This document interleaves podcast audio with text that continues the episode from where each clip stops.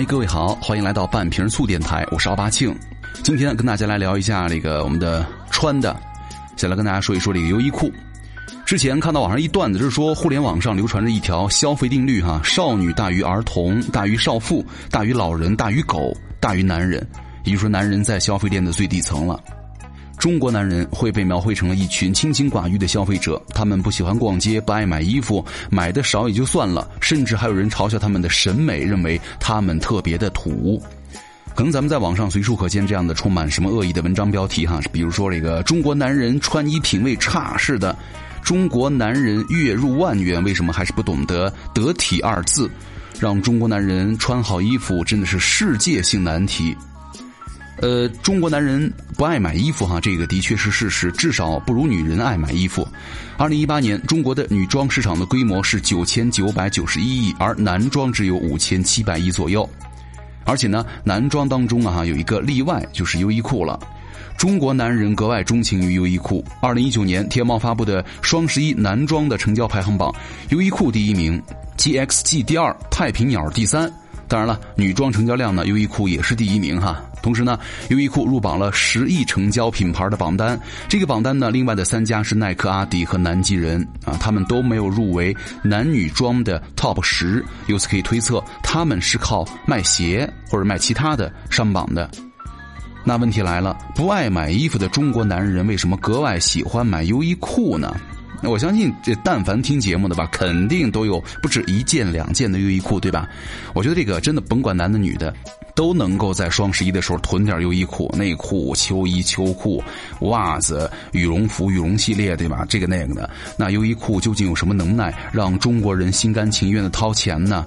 那说到这儿，咱们得先提另外一个牌子。这个牌子呢叫做无印良品，对吧？如果是你们来选择的话，你们会选择无印良品还是优衣库呢？那为什么中国人现在不买无印良品了，却越来越喜欢买优衣库了？咱们今天呢，其实主要是想跟大家聊一聊这个优衣库的话题哈，也算是早买早享受话题系列的延伸啊。但是呢，我们就先拓展一点来说一说这个无印良品。那你们有没有发现，这个无印良品现在好像买的人不如之前多了？最近呢，有媒体曝光了无印良品在中国的利润呢首次出现了下降。尽管无印良品呢很快做出了否认，但是呢，一个不争的事实就是，最近几年呢，无印良品在中国市场的确是越来越卖不动了。无印良品在二零零五年首次进入到中国，很快就以非常简洁的，比如说极简设计风格，获得了很多中国消费者的青睐。同时呢，无印良品还以较高的定价，把自己呢打造成什么轻奢品的定位。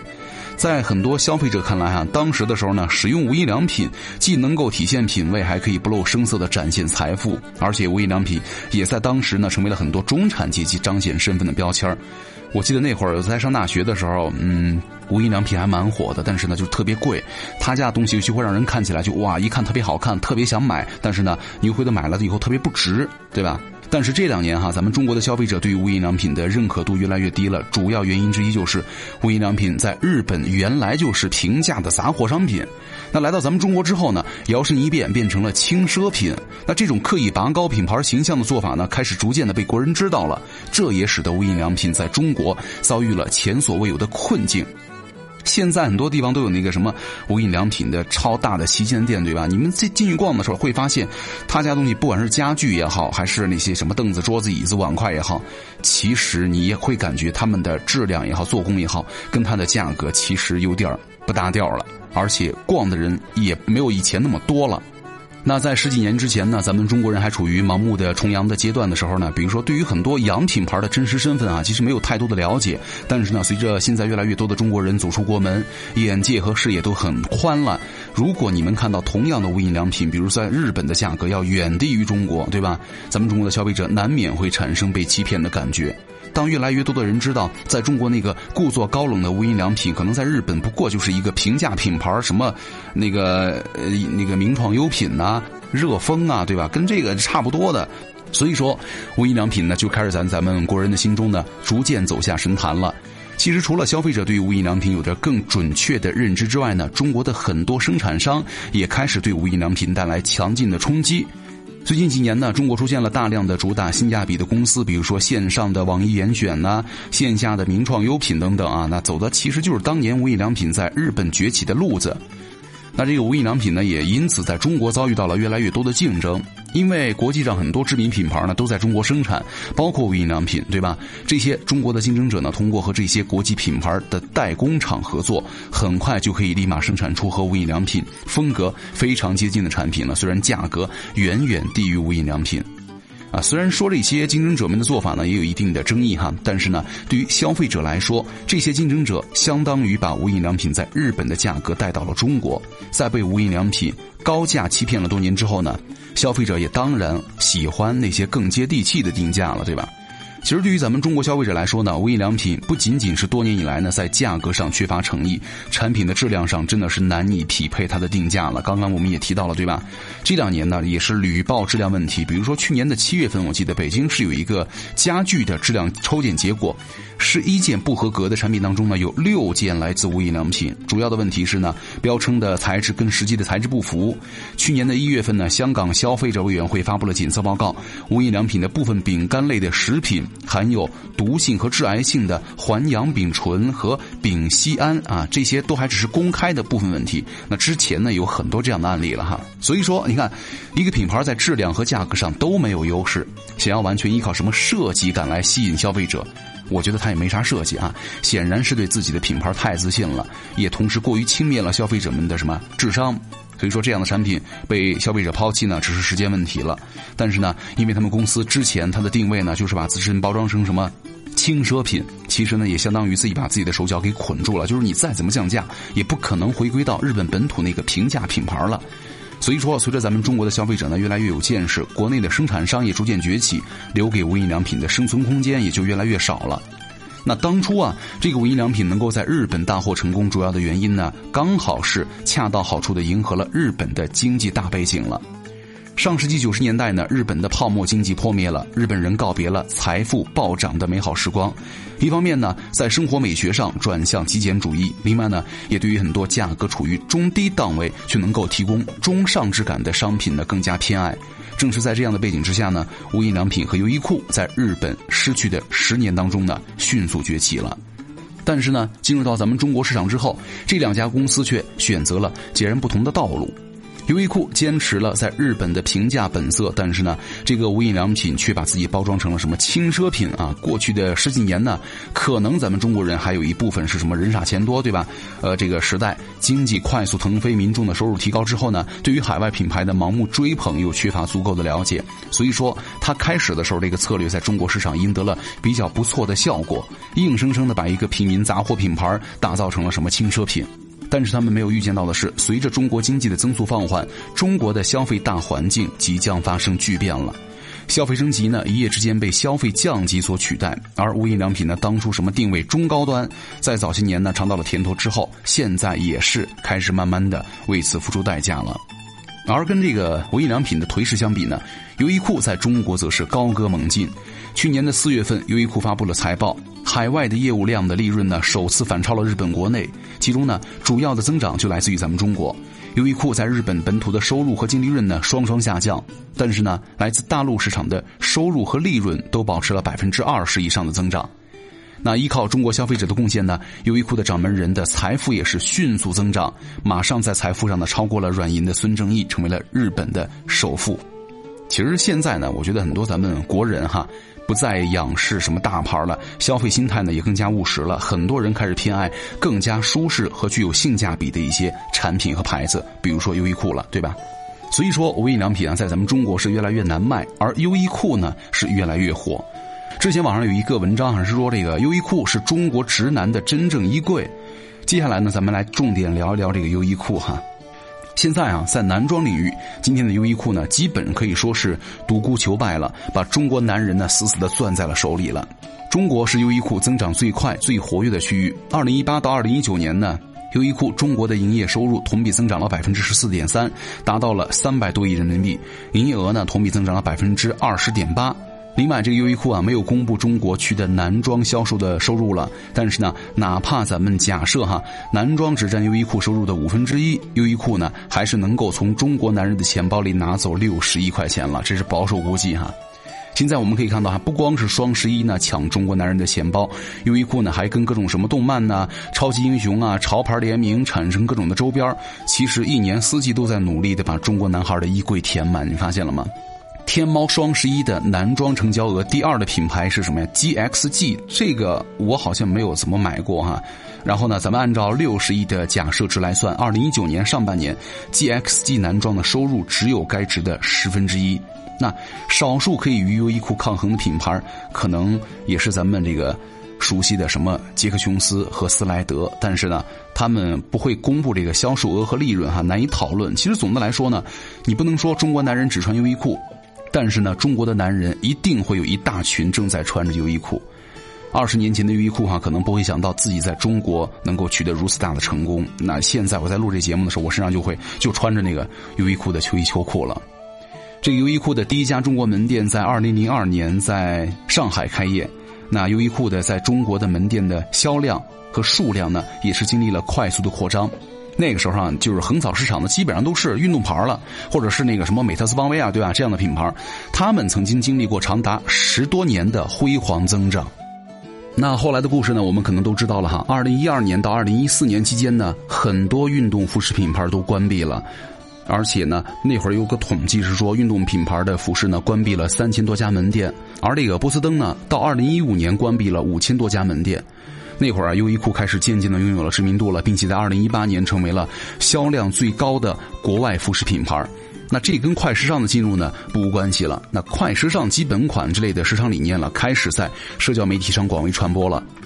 更何况这个时代呢，很多职业既不要求西装革履的上班，也不要求什么白领们多运动，西装和运动服多少有点显得不合时宜了。而休闲服饰呢，开始崛起了。之前啊，你看咱们夏天的时候，放眼望去都是什么 polo 衫和衬衫统一天价，对吧？而现在呢，有一部分穿着美特斯邦威成长的一代男人呢，终于长大了，对吧？他们在夏天呢，更喜欢轻松活泼的圆领 T 恤，而冬天呢，就是无所不在的带帽卫衣了。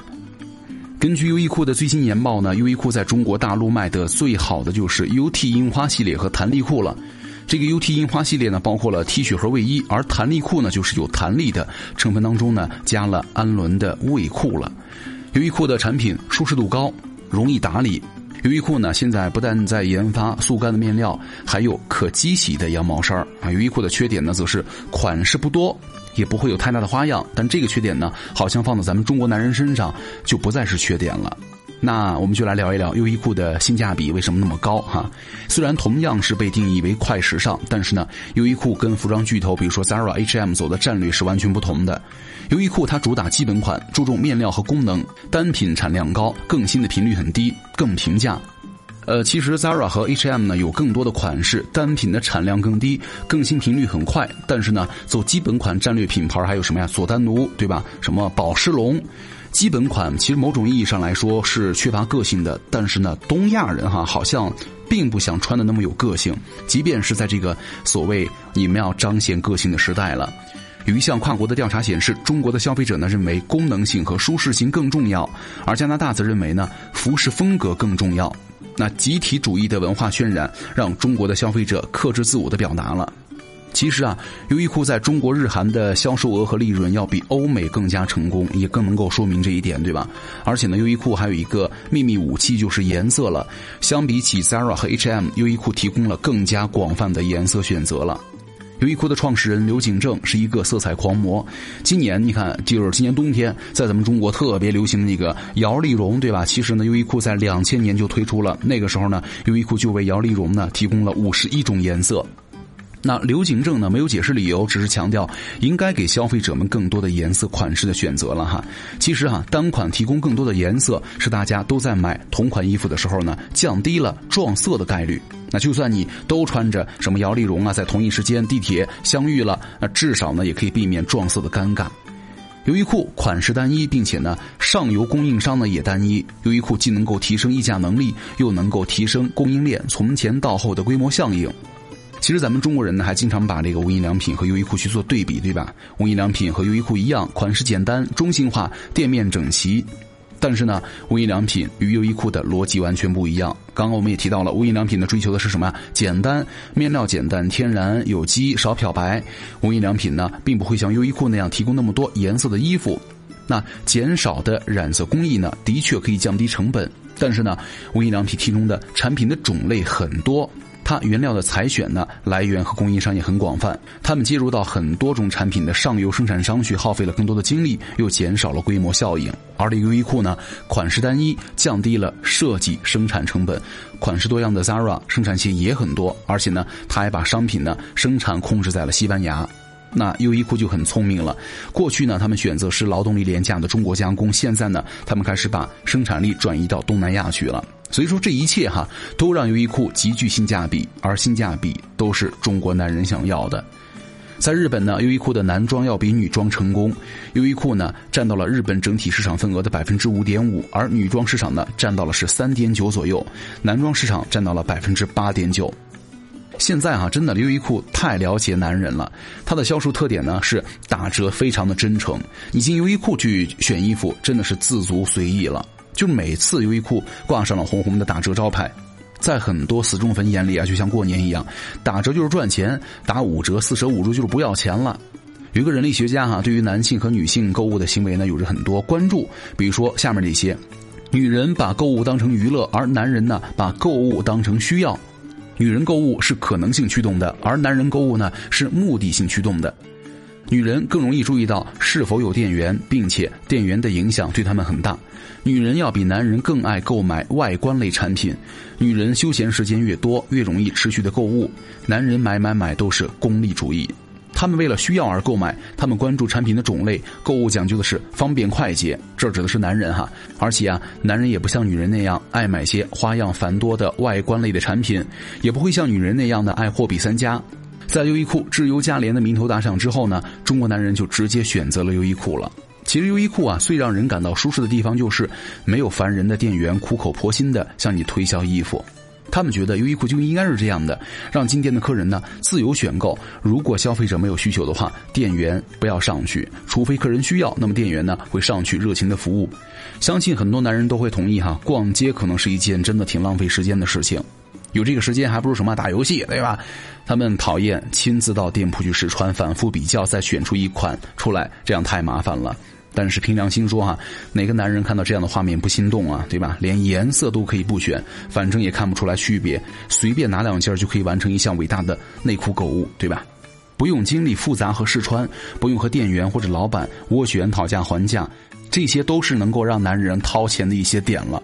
呃，而且还有一点，我觉得优衣库的冬季袜子哈，那个袜子墙特别治愈，光看的颜色就很舒服，哗哗哗一一一码一码的，对吧？呃，其实我觉得你们在优衣库里经常能够看到女人给他们的男朋友、老公买衣服，为什么呢？女人可能看中了优衣库的优点，价格便宜，好打理。不把男朋友打扮的高调有钱是防止挖墙角的一种策略。另外呢，低调好洗可能才是他们更需要的诉求了。另外呢，如果男士自己不特别要求的话，那何苦在他们身上花那么多钱呢？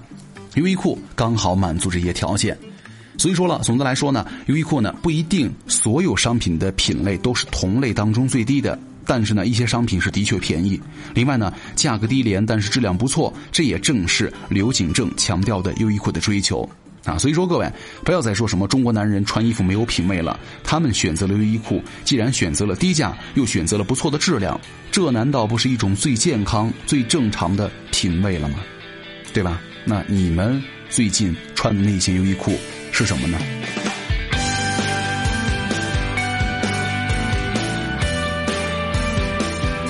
好，感谢各位收听本期的半瓶醋，我是奥巴庆，咱们下期见，拜拜。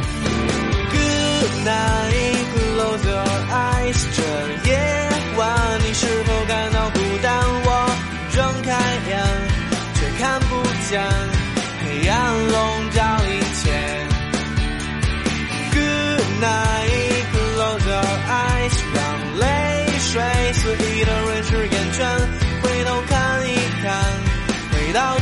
点，弥补心中的遗憾。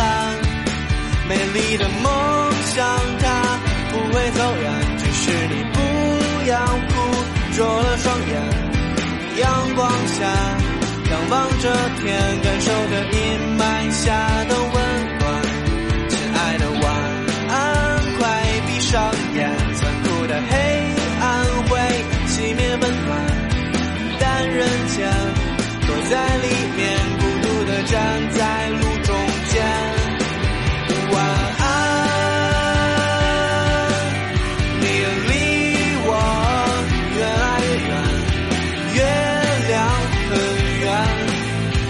上面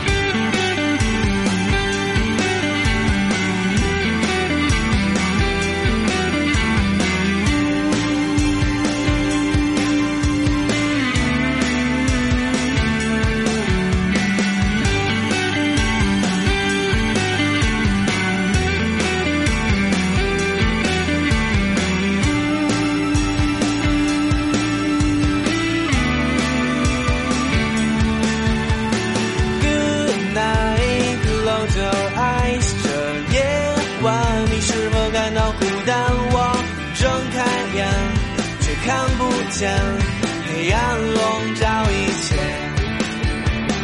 Good night, close your eyes。让泪水肆意的润湿眼圈，回头看一看，回到起点，弥补心中的遗憾。美丽的梦想，它不会走远，只是你不要哭，灼了双眼。阳光下，仰望着天，感受着阴霾下的温暖。亲爱的晚安，快闭上眼，残酷的黑暗会熄灭温暖，但人间躲在里面，孤独的站在路中间。